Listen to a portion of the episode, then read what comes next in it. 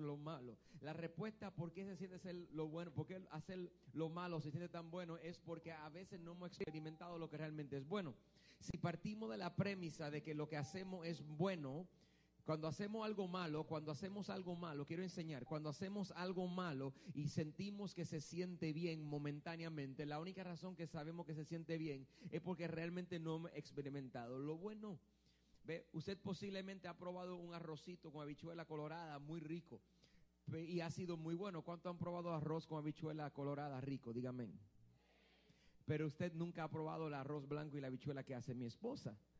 Entonces, como usted nunca ha aprovechado, nunca ha probado el arroz blanco y la habichuela roja que hace mi esposa, la que tú has comido te parecen buenas, pero es solamente porque no has comido la de ella. Cuando coma la de ella, te percatarás que la que tú estabas comiendo no es tan buena como la que ella hace. De hecho, hoy voy a comer y ninguno está invitado a mi casa. La realidad es que nosotros creemos que algo es bueno y la razón que creemos que es bueno es porque realmente no hemos probado algo mejor. A veces hacemos las cosas malas y en pantalla estamos poniendo todos los todos los deseos de la carne y estos deseos de la carne a veces cuando lo hacemos como arranque de ira, contienda, celos, ira, cuando hacemos estas cosas como adulterio, fornicación, lascivia, cuando hacemos estos pecados nos parecen buenos, pero la única razón que nos parecen buenos, escucha, es porque realmente no hemos experimentado lo que realmente es bueno. No tenemos suficiente información para partir de él. Yo hoy quiero enseñarte algo que es bueno, que no se habla mucho y le he puesto un título a este proceso y el, el, título que le he puesto es primogenitura espiritual y voy a enseñar acerca de la primogenitura espiritual. La primogenitura espiritual quizás tú nunca la has escuchado anteriormente, así que déjame explicarte qué es la primogenitura espiritual. Todo el mundo, por favor, diga conmigo primogenitura espiritual. Diga conmigo con más fuerza, primogenitura espiritual. Te voy a enseñar lo que es la primogenitura espiritual. Antes de enseñarte lo que es la primogenitura espiritual, permíteme explicarte a ti lo que es la primogenitura. Cuando hablamos de la primogenitura, y si usted has escuchado el término anteriormente como cristiano, eh, te han explicado el concepto mal. Te han explicado el concepto mal. Casi siempre cuando alguien nos habla de primogenitura, lo primero que viene a nuestra mente es qué? ¿El qué? El primer hijo. Muy bien, Puchi. Gracias. Todo el mundo aquí, cuando te hablan de la primogenitura en la Biblia o te hablan de primogenitura en una familia, lo primero que viene a tu mente es que la primogenitura es lo del el primer hijo que nace. Pero lo que yo quiero explicarte es que el primogenitura no es el primer hijo que nace. Voy a repetir eso. Primogenitura no es el primer hijo que nace. Pastor, ¿cómo va a ser? No, primogenitura no es el primer hijo que nace. Te voy a enseñar un tiempo para los que están anotando. Primogenitura no es el que nace primero. No es. Pastor, ¿y qué es primogenitura? Primogenitura es, primogenitura es la, la, la, preeminencia de algo. La primogenitura es la preeminencia de algo. ¿Y qué es la preeminencia? Es una palabra compuesta de pre y eminencia y viene del latín. Y la palabra preeminencia, pre viene de antes y eminencia viene significa autoridad. Cuando algo es la eminencia, tiene la autoridad la autoridad. Por ejemplo, Puerto Rico le ganó ayer a, los Estados Unidos en béisbol y Puerto Rico prevaleció siendo eminente. Perdona que se me salió de Boricua. Puerto Rico le ganó a los Estados Unidos, entonces ellos fueron eminentes en béisbol. ¿Por qué? Porque fueron la autoridad. Diga conmigo, eminencia es autoridad. Mira a la persona que está a tu lado y dile, escucha bien. Vamos, toca a una persona, ayúdame y dile, escucha bien. Eminencia es autoridad.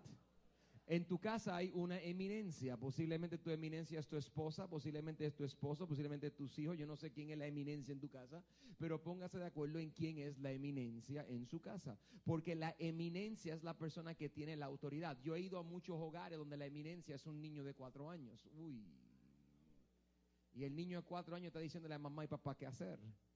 Yo no entiendo ese concepto, como los padres quieren que los hijos sean espirituales, pero los papás no son espirituales.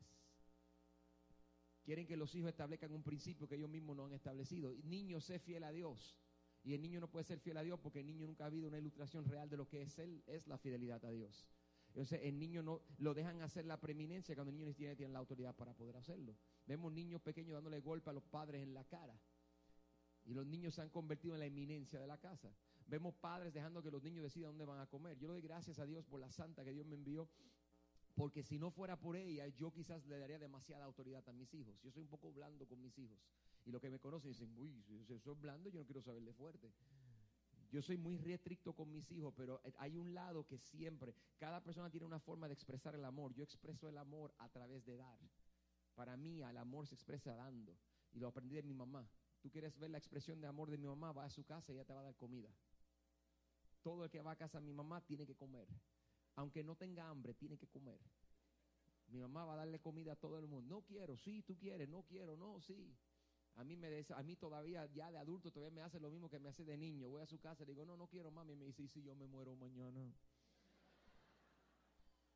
Y acabo comiendo lo que no quiero comer, pero me lo como porque pienso que si se me muere mi mamá. Entonces ella muestra el amor de esa manera. Yo muestro el amor dando y mi esposa no tiene esa muestra de amor. Mi, esposa muestra el amor a través de la autoridad. Y entonces cuando yo le cedo a mis hijos unos permisos que no debí de haberle cedido a mis hijos, mi esposa se vira y mi esposa dice, no, no, no, no, no, no, no. Por ejemplo, estamos en el carro conduciendo y yo digo, yo digo, vamos a comer y me viro y le digo, ¿dónde quieren comer? Y una hija, y pasa lo que pasa en todos los buenos hogares cristianos especialmente tiene cuatro hijos. Uno dice McDonald's y el otro dice Burger King y el otro Taco Bell y el otro dice Kentucky. Y todo el mundo dice un restaurante diferente. Y yo digo, bueno, pues vamos a parar en todos los carros, en todo, en todo para que todo el mundo come. Mi esposa dice, que no. Mi esposa dice, van a comer en el mismo lado todos. Y yo le doy gracias a Dios por eso, porque si no mis hijos serían un mal criado y estarían siendo la eminencia en mi carro. La eminencia en el carro no son mis hijos, pero aparentemente tampoco soy yo, es mi esposa. Y doy gracias a Dios por eso, porque lo que pasa es donde un padre es flojo, otro tiene que aprender a ser más fuerte. Amén.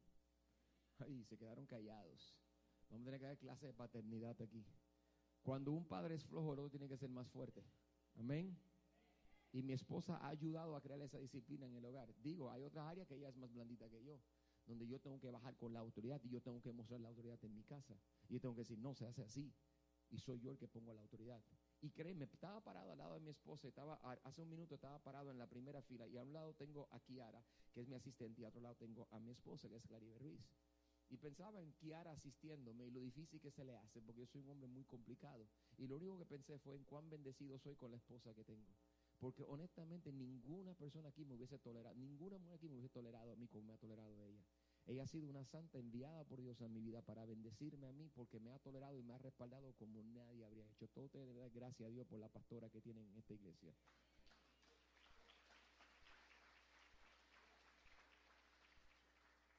La primogenitura es la preeminencia y la preeminencia es la persona que lleva la autoridad antes, escucha esto, eminencia, autoridad, pre, antes de los demás. La persona que tiene la autoridad por encima de todos los demás es la persona que es preeminente en tu casa. Y cuando hablamos de primogenitura, el primogénito es el que tiene la preeminencia, es el que tiene la autoridad primero que todos los demás. Y esto es bien importante doctrinalmente. ¿Por qué? Porque tengo que una. Vamos, vamos, vamos, vamos a practicar la apologética en esta mañana. La apologética es la defensa de la doctrina. Voy a defender la doctrina para que todo el mundo aprenda. Y lo que le gusta mucho aprender de Biblia, lo que le gusta mucho debatir la Biblia, este momento es para ti, aprovechalo. Te voy a enseñar algo apologéticamente correcto. Te voy a explicar algo apologéticamente porque es que normalmente no lo hago desde el altar. Eso se hace en estudios bíblicos. No se me duerma, presta atención. La primogenitura es importante entender que es la preeminencia y que no es el primero que nace. Porque si tú no entiendes eso, vas a caer en una falsa doctrina. Si tú vas a la Biblia, la Biblia te comprueba que la primogenitura no es el primero que nace. Hay muchos versículos, yo no voy a ir a ellos todos, pero te voy a comprobar, porque muchos me están mirando como, ay, pastor, no. A mí me enseñaron que el primogénito es el primero que nace. Yo no sé, no, no. El primero que nace tiene derecho a la primogenitura, pero no significa que es el primogénito.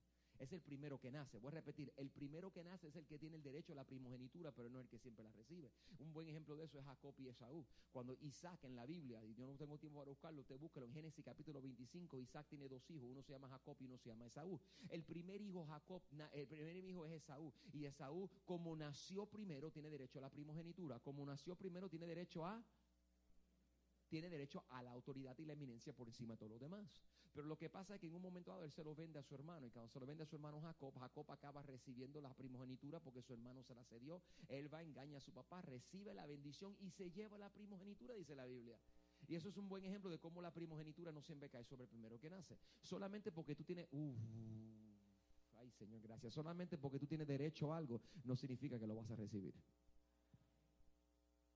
tienes derecho a algunas cosas y, aunque tienes derecho a ella, no las recibes. Otro buen ejemplo de la primogenitura, lo voy a poner en pantalla, en Génesis capítulo 41, versículos 51 al 52, tú ves cómo José menciona a sus hijos. Y en este versículo, cuando tú lo miras, tú, tú ves que dice el versículo 21, al primero lo llamó Manases. ¿Cómo llamó al primero? Manases. Y si vas al versículo 52, dice, al segundo lo llamó Efraín. ¿Cómo llamó al segundo? ¿Quién fue el primero? ¿Y quién fue el segundo? Efraín fue qué? El segundo. Sin embargo, en el libro de Jeremías capítulo 31, versículo 9, cuando lo pone en pantalla, Jeremías capítulo 31, versículo 9, gracias por la letra pequeñita, entre, entre- dice, di- dice, ellos se creen que yo tengo 20 todavía, en él, aquí, va, bueno, no se me vería más fácil si me quedo aquí, ¿verdad? El problema es mío. Yo soy el padre de Israel, mi primogénito es, ¿quién? ¿Quién es el primogénito? Qué buenos son allá atrás. Mi primogénito es Efraín, pero sin embargo, ¿quién era el primogénito en Génesis? Manases. ¿Ve cómo la primogenitura se pasó? Mira que está a tu lado. Dile, vecino, ten cuidado. Dile, lo puedes perder. Tú lo puedes perder. Y tú sabes por qué la primogenitura es importante que tú entiendas que no es para el primero que nace, sino la primogenitura no es el primero que nace. Primogenitura es uno que tiene poder sobre todo. Es bien importante para mí, más que quizás cualquier persona en esta habitación. Creo que para mí, para mi mamá, mami, escucha bien este versículo bíblico. Y para aquellos que han sido ligados en algún momento a los testigos de Jehová. Esto es bien importante porque no entender que la primogenitura no es del primero que nace, sino que la primogenitura es del que tiene la preeminencia, al que se le entrega la autoridad. Es importante porque hay un versículo bíblico que está en el libro de Colosenses, capítulo 1, versículo 15, que usan los testigos de Jehová para decir que Jesús no era Dios, que era el Hijo de Dios, fue el primer hijo nacido. Y es porque Colosenses 1.15 dice, es, hablándose de Jesucristo, Él es, Jesucristo es la imagen del Dios visible, el primogénito de toda qué? Creación. Los testigos de Jehová dicen que Jesús fue creado por Dios, que Él fue una creación, fue el primer hijo nacido, es el hijo de Dios que no es Dios. El problema es que si tú entiendes que primogenitura es solamente el primero que nace, pues tú dirías eso. Pero si entiende el verdadero significado apologético de lo que es primogenitura, entendería y leería este versículo no como que es el primer hijo que Dios creó, sino lo leería y diría el versículo, Él es la imagen del Dios visible, es el primogénito, es el que tiene la autoridad por todo y dice, así dice, dice, Él es el que tiene la autoridad sobre toda la creación. Completamente diferente, un significado completamente diferente. En vez de decir que Jesús es el primer hijo que Dios creó, lo que está diciendo es que Jesús es al que Dios le dio toda la autoridad sobre la creación. Es la eminencia. Entonces Jesús no es solamente el Hijo de Dios, Jesús es Dios. Si no me cree, lee Juan capítulo 1, versículo 1, donde dice que al principio era el verbo y el verbo estaba con Dios y el, el, el verbo era Dios. Dice que eran uno solo. Jesús y Dios son uno solo. Y la Biblia lo que está diciendo es que a Él se le da dado la autoridad por encima de todas las demás cosas. Diga conmigo, Jesús tiene la autoridad. Entonces, si ahora has entendido que la primogenitura es tener la autoridad, primogenitura es tener toda la autoridad, escuche, primogenitura es tener derecho, tener acceso a la autoridad. Miren este versículo bíblico que voy a leerle, Salmo capítulo 139, versículo 13. El rey David escribe y él dice, tú creaste mis entrañas. Está hablando de la preexistencia. Está diciéndole David a Dios. David está diciéndole a Dios, tú me creaste en la preexistencia. Tú me, tú conoces mi centro, tú me conoces interior. Todo, todo. Está hablando del interior, de la preexistencia. Dice, me formaste en el vientre de mi madre. ¿Dónde estaba en este momento? ¿Dónde? Te alabo porque yo soy una creación admirable, dice. Mira, tú la dile, yo soy lindo. Mira, pero con autoridad. Mira, dile, yo soy lindo porque Dios me hizo. No hay feo. A algunos le parece que son feos, pero no hay feo. No hay feo. No hay feo. David, David estaba diciendo, Señor, tú me creaste a mí y en el vientre de mi madre, ¡ay, Señor, qué lindo yo era! Eso es lo que está diciendo David. Ten cuidado con la baja autoestima, ten cuidado porque hay unas cosas que tú tienes que a veces no estás viviendo. A veces no es que tú eres feo, a veces es que tú te haces feo. Son dos cosas bien diferentes.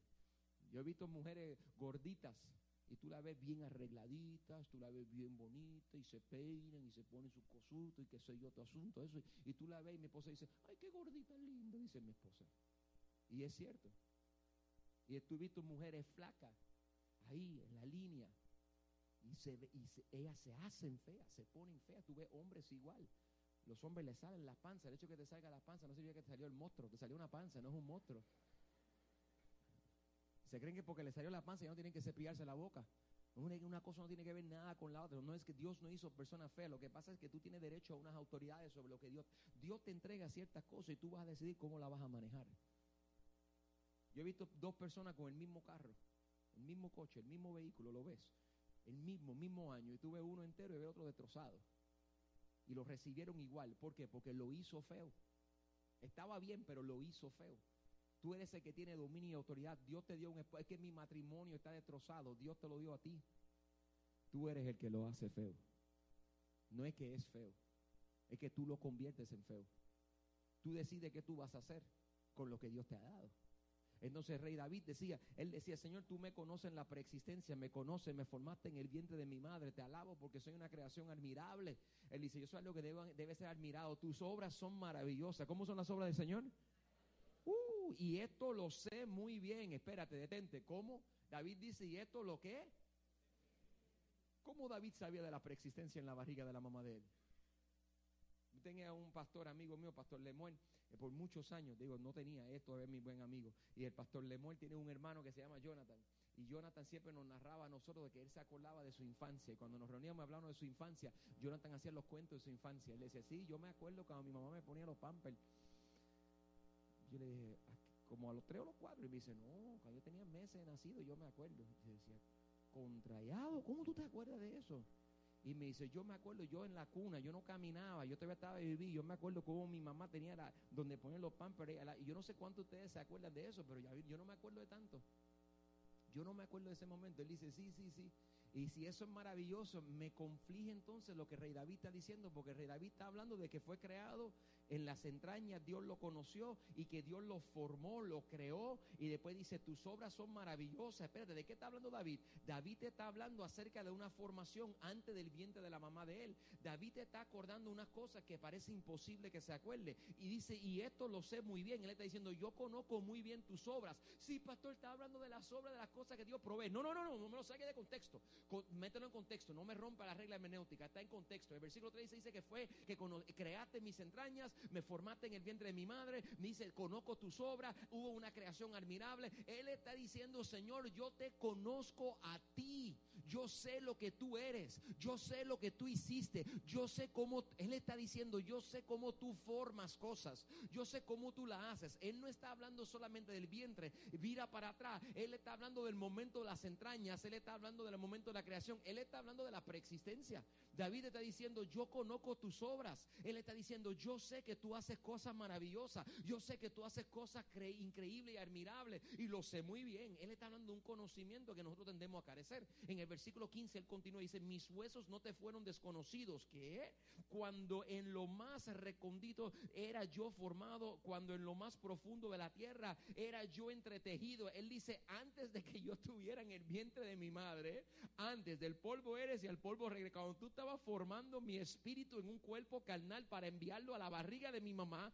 ya yo te conocía, Señor, ya yo sabía quién tú eras. Mira el versículo dice, tus ojos vieron mi cuerpo en gestación, todo estaba ya escrito antes de que tú me formase en el vientre de mi madre, antes se le está diciendo, todo estaba ya escrito, ya tú tenías un destino para mí, yo te conocí a ti, tú me conocías a mí, en tu libro todos mis días estaban diseñados, el Señor me conocía, aunque no existía, uh, aunque no existía uno solo, de, aunque no había ni un día creado, aunque todavía tú no me habías puesto ni en el vientre de mi madre, aunque todavía no había ni un día, Señor, yo lo conocía, tú me conocías, nos conocíamos uno al otro, teníamos una relación, había una preexistencia de Dios y con mi espíritu antes del vientre de mi madre. Ese versículo dice, dice, cuán precioso, oh Dios, mira esto, esto me, me perpleja, lo más importante de todo, cuán precioso, oh Dios, dice David, escucha lo que él dice, cuán precioso, oh Dios, me son tus pensamientos.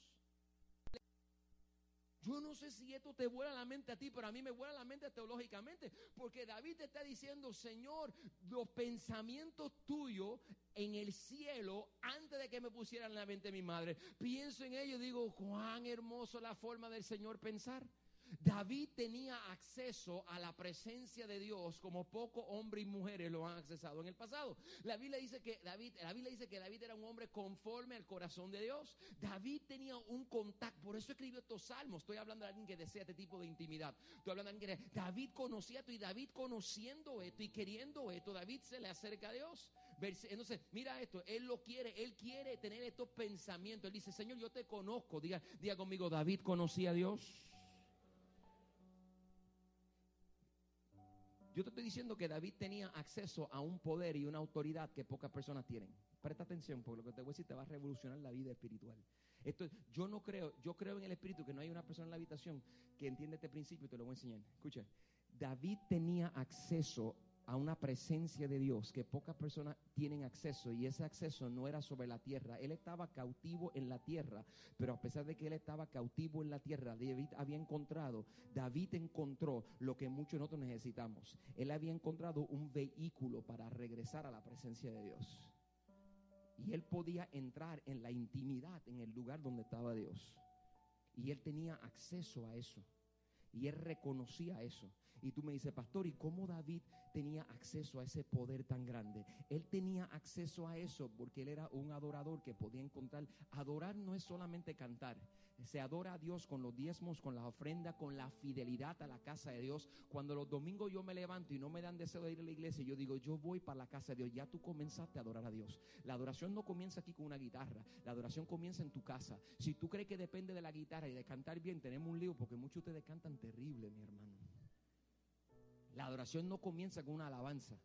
La adoración comienza en tu casa con un estilo de vida. Y cuando tú te levantas y dices, voy a ponerle a Dios primero, cuando tú decidiste salir de tu casa, y eh, mira, cuando tú decidiste sentarte en esa silla, hacer un download, coger ese podcast, estar escuchándolo, ahora mismo tú decidiste adorar a Dios, decidiste poner a Dios primero. En el momento que decidiste que Dios era primero, comenzó tu adoración. Y en esa adoración, David encontró una intimidad con Dios. Cuando usted me dice a mí, estaba hablando yo con Shakira, eso otro, eh, eh, ayer, y es algo que estaba hablando también, no solamente con Shakira, pero estuve hablando con Kiara la semana pasada y con otra persona Muchas veces nosotros nos sentimos, y mencioné esto en inglés, lo voy a mencionar ahora también, muchas veces nos sentimos, Señor, no siento tu presencia.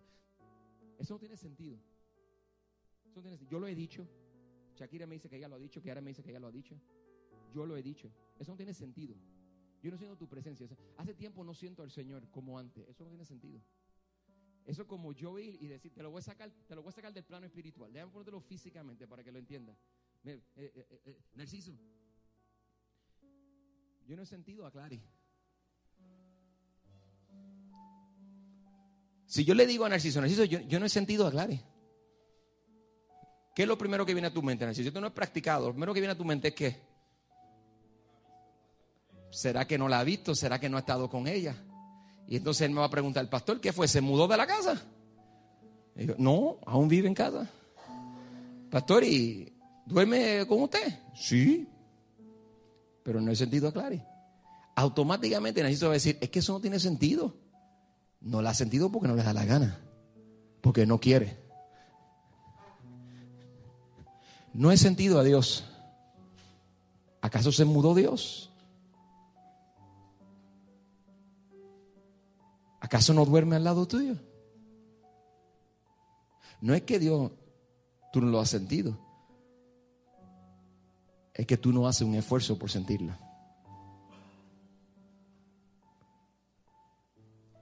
Narciso me diría, pastor, pues simplemente busca la manera de decirle que te amo, busca la manera, porque la Biblia dice en Juan 1.1 que todo fue creado a través de Él. ¿Tú quieres sentir a Dios?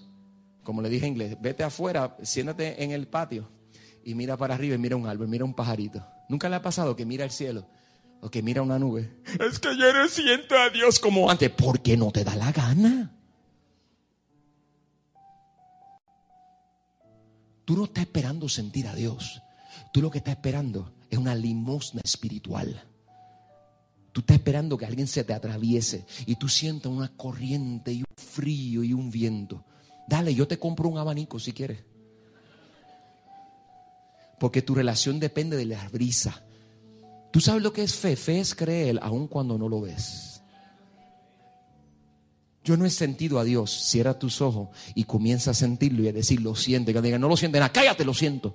No siente nada. Sí, Él está, Él es real, Él es verdadero, Él está aquí. Míralo en la flor, míralo en las nubes, míralo en este altar, míralo qué lindo, míralo en esa guitarra, míralo en esta proyección, míralo en estas luces. Mira, mira, Él está la luz. Porque la Biblia dice que Él es luz. Y si Él no hubiese creado la luz, nadie pudo haber recreado la transmisión de la luz a través de esto. Dios está en esta lucecita que está aquí. Yo no solamente, ¡eh, eh, eh! Mario, yo no solamente prendo luces, yo estoy usando una herramienta porque yo transmito la presencia de Dios cada vez que enciendo las luces en un culto de adoración y alabanza. No son luces en iChurch, es la presencia de Dios transmitiendo en medio. ¡Ah! Yo estoy moviendo el poder de Dios en este lugar. Yo tengo acceso a la presencia.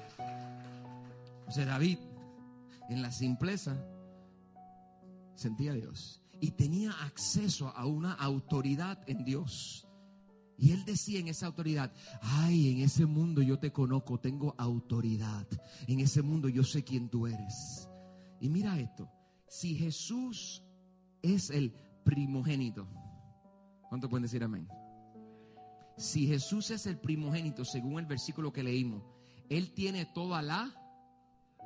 Vamos, vamos, vamos, sígueme, muy bien. Vamos a este lado, aquel lado lo supo, a ver si este lado lo sabe si Jesús es el primogénito, no es que nació primero, sino que Él tiene toda la... Si Jesús tiene toda la autoridad, entonces en Lucas capítulo 10, versículo 17, no es parte del bosquejo. Lucas capítulo 10, versículo 17. No está en el bosquejo. Lucas 10, 17. Búscamelo, póngalo en pantalla. Y voy al 17, al 18, al 19. No te gusta, quítate de producción. Yo soy el que pastor aquí. Ponme Lucas capítulo 10, versículo 17, 18, 19 y 20. Por lo que voy a enseñar algo. Porque si Él es la autoridad, yo quiero que tú retornes para atrás a los momentos en que Jesús está con los 70 y Él le da a estos 70 un poder y una autoridad a ellos. Él los mira y los manda a ellos, como yo te mando a ti todos los domingos que salga de aquí y hable de Cristo. Y él lo mira dice, cuando los 72 regresaron, dijeron contentos, ellos fueron y cuando regresaron, dijeron, hasta los demonios se nos someten. En, ¿Hasta lo que? Hasta los demonios. Yo los demonios le hablamos. Jesús le dijo, vayan, ellos fueron.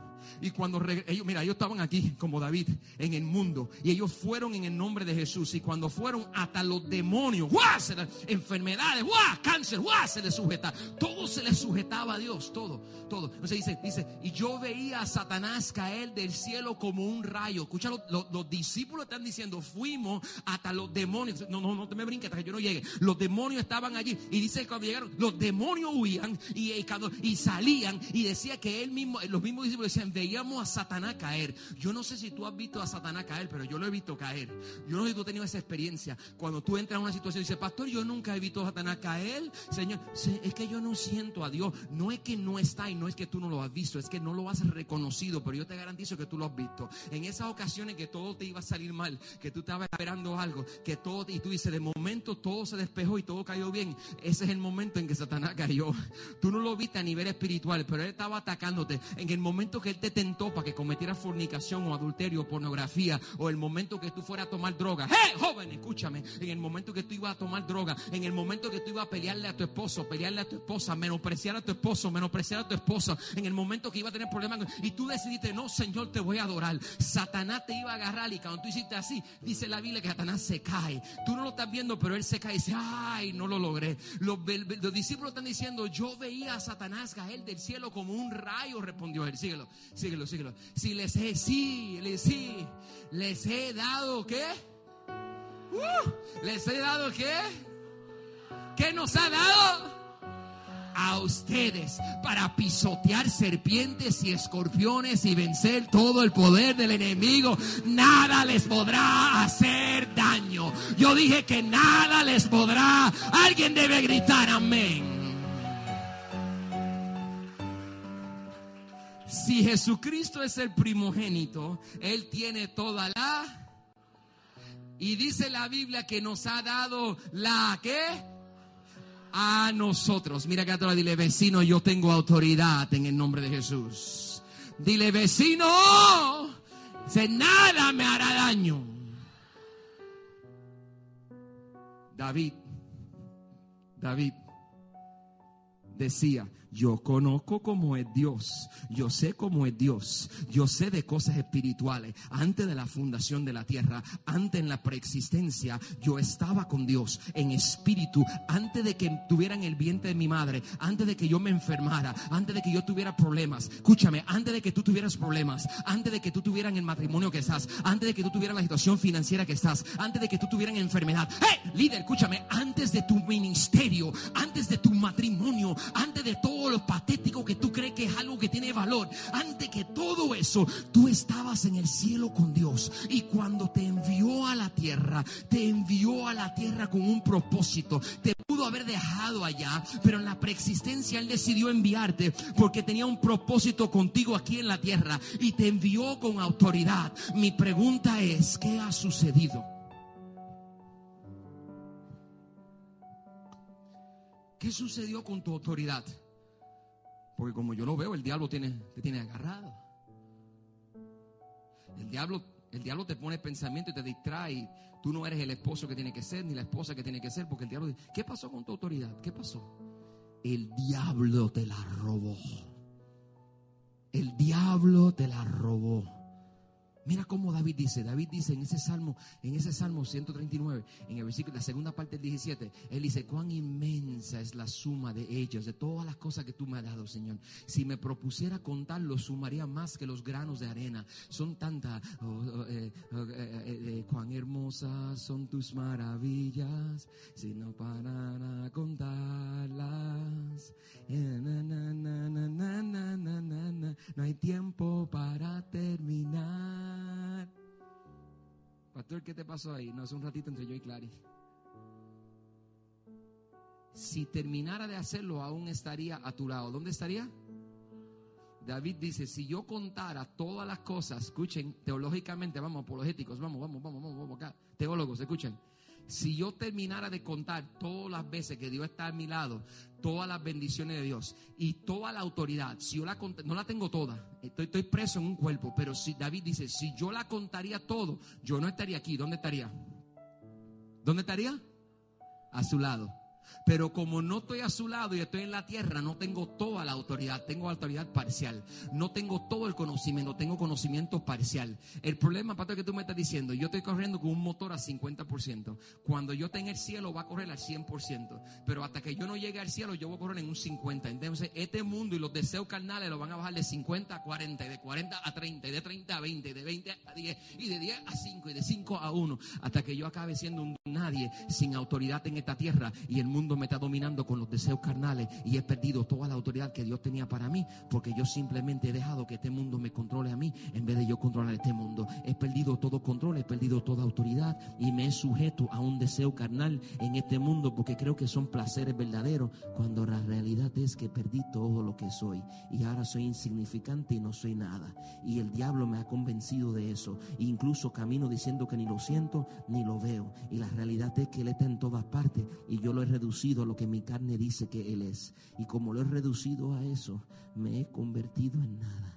Hasta que llega un día en que llego a la iglesia y el predicador me dice a mí, que yo no soy cualquier cosa, que yo soy creación admirable y que no solamente soy creación admirable, sino que yo tengo una preexistencia y que la preexistencia me envía a mí al cielo. Y que cuando yo estaba en el cielo yo tenía contacto con Dios. Y que teniendo contacto con Dios, Dios decidió darme a mí algo que es un propósito. Y en ese propósito me envió a la tierra. Y cuando me envió a la tierra me envió con un propósito que era divino y soberano por encima de lo que yo veo o percibo o tengo físicamente. Cuando entiendo que tengo un propósito soberano y un propósito celestial, mi propósito pasa de ser un 3% un 5%. Me acuerdo quién soy, me acuerdo de mi identidad que es celestial y yo soy peregrino extranjero en la tierra. No estoy aquí permanente, sacudo toda mentira del diablo y cuando me miente le digo échate para allá y cuando llegan los deseos carnales la echo para el lado porque a mí no me hace falta cantazos espirituales, a cantazos físicos, a mí me hace falta cantazos espirituales. Cada vez que se me olvida quién soy, lo que me hace falta a mí es recordar quién yo era. Escúchame, uh,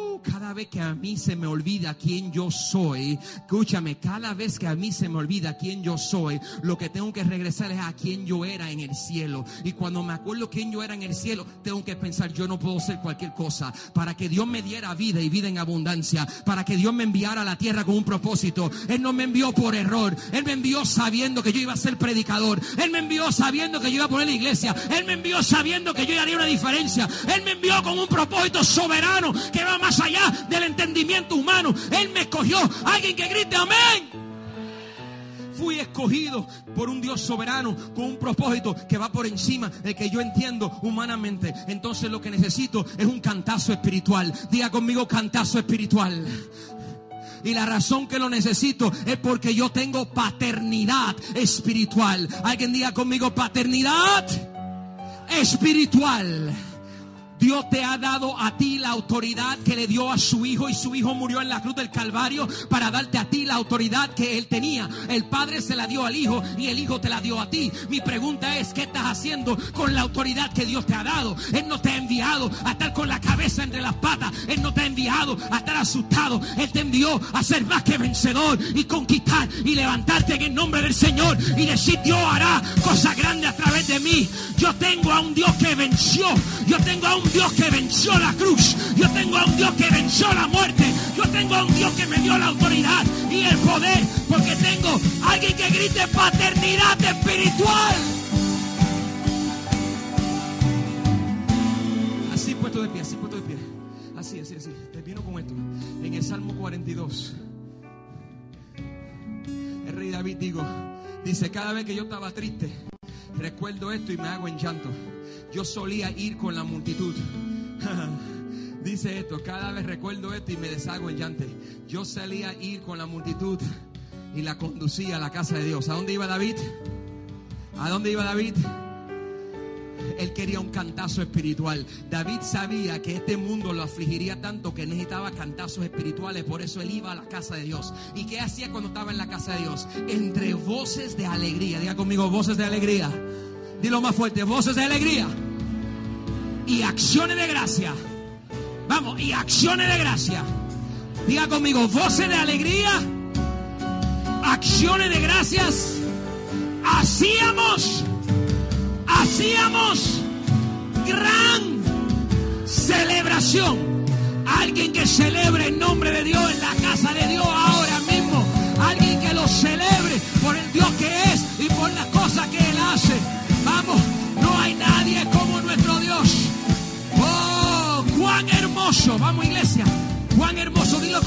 el nombre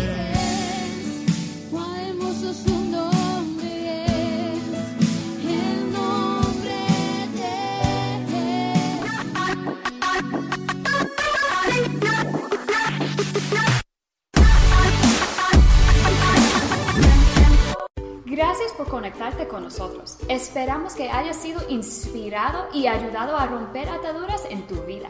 Nuestro deseo es que tú tomes tu próximo paso para acercarte a Dios. Si deseas ayudarnos a seguir inspirando, puedes dar a través de nuestra página de internet ichurchoka.com/give. Gracias por estar con nosotros. Esperamos verte la semana que viene.